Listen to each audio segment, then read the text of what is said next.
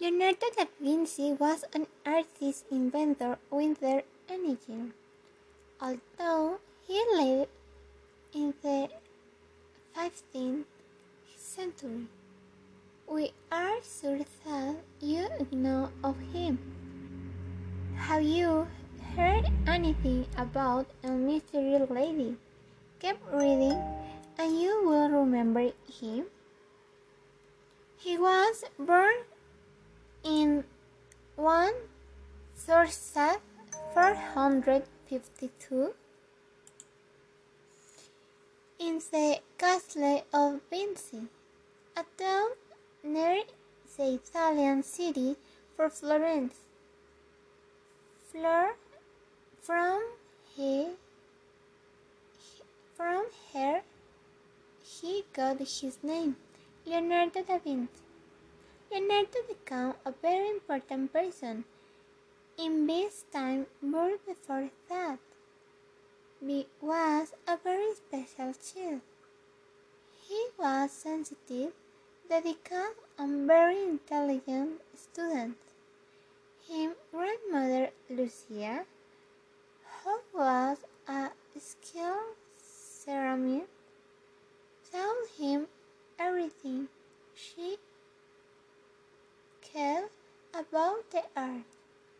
Very soon, she realized that her grandson had a great imagination and beloved drawing.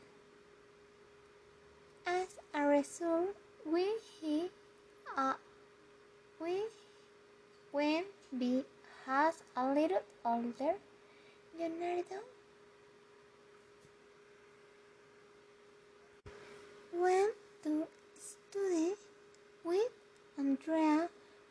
Petrucci, a very important painter for Florence.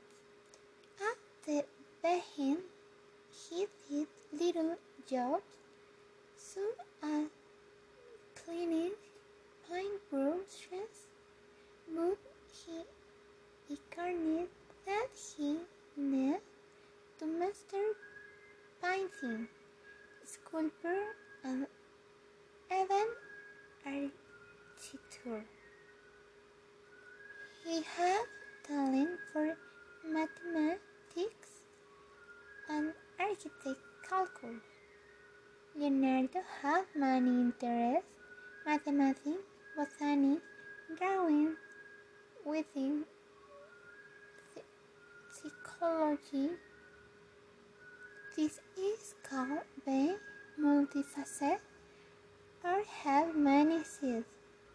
He constructed buildings, painted pictures, made his own inventor, wrote books, and studied nature. He did many things during his life. One of the most important facets was that for inventor. Did you know Leonardo invented the helicopter wheel. It was really a helicopter, but he drew money instead of the film making a film script. But Windsor both Leonardo is more famous for his funny thing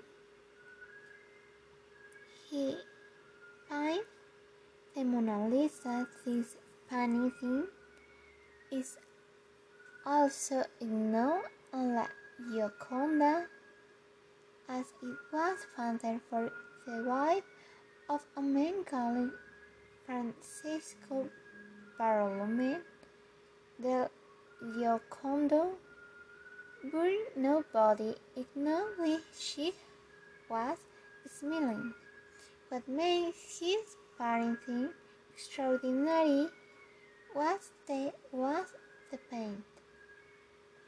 The technique of perspective, choice of simulating three dimensions on a flat surface as phrase of two dimensions. That's why the seem more real. Leonardo living in Italy during the Renaissance, a period of great change in culture, sciences, and society before. In the main age, all in no world was based on religion, but during the Renaissance, saints got more truth. Look at this Leonard Down. It's known that the human body has mathematical proportion. That means the human body is symmetrical and all its parts are related. Word, the distance from the chin to nose is a third of length of the face. What do you think? See drawing scale, the Vitruvian man, and his face is a self portrait.